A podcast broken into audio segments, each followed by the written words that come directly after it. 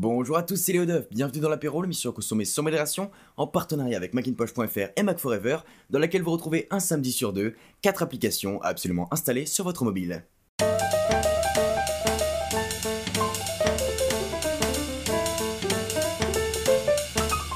Amateur de cinéma, votre collection de films commence à prendre de l'ampleur, vous avez du mal à gérer la liste. L'application Movist est là pour le faire à votre place. Le concept est très simple et peut s'avérer indispensable pour vérifier si vous avez vu un film, avoir plus d'informations sur lui ou encore jeter un œil à vos favoris. Le design est épuré en se basant presque uniquement sur les affiches, ce qui rend l'app ergonomique. Entrez le titre d'un film, sélectionnez-le et ajoutez-le à la collection, aux films à voir, à ceux qui le sont ou encore aux favoris. Enfin, une application pour garder un œil sur votre consommation de films, du moins pour les films au voir un minimum anglophone puisque le défaut de l'application et qu'elle n'est disponible qu'en anglais, ce qui implique de rechercher les films par leur titre original. Et le problème c'est que la traduction en français n'est pas toujours parfaite. Il vous faudra donc chercher le titre anglais pour rajouter les films. Movies est disponible sur iPhone au prix d'1,79€.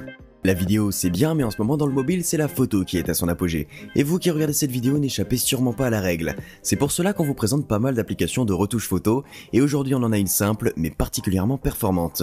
Snapseed va vous permettre de retoucher vos photos dans une interface simple avec des fonctionnalités très poussées et personnalisables. Avec de simples gestes, modifiez la luminosité, contraste, chaleur, saturation, cibler des zones et autres modifications sur votre photo, vous pourrez également ajouter des filtres ou des cadres. Retouchez rapidement et facilement vos photos avec l'application Snapseed gratuitement sur iPhone et Android.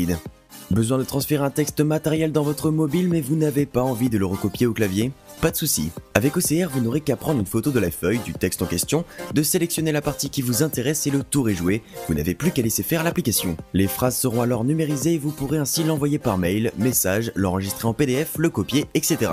Un excellent utilitaire qui fait très bien et rapidement ce qu'on lui demande, dans une belle interface et avec une bonne gestion des textes enregistrés. Scanner avec OCR est disponible sur iPhone pour 1,79€.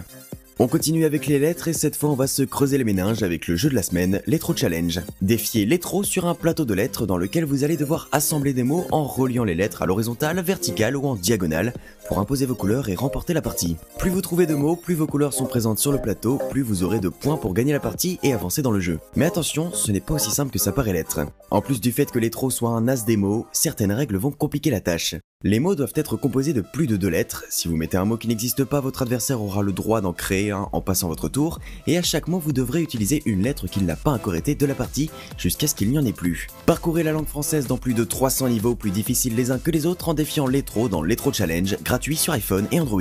Et voilà, l'apéro c'est déjà terminé, j'espère que ce cocktail d'application vous a plu. Pensez à nous laisser un pourboire en aimant, en commentant et en partageant cette vidéo. Si vous souhaitez nous envoyer vos applications favorites, c'est possible en nous envoyant un mail à l'adresse qui s'affiche à l'écran. Merci à tous, c'était Léo Duff.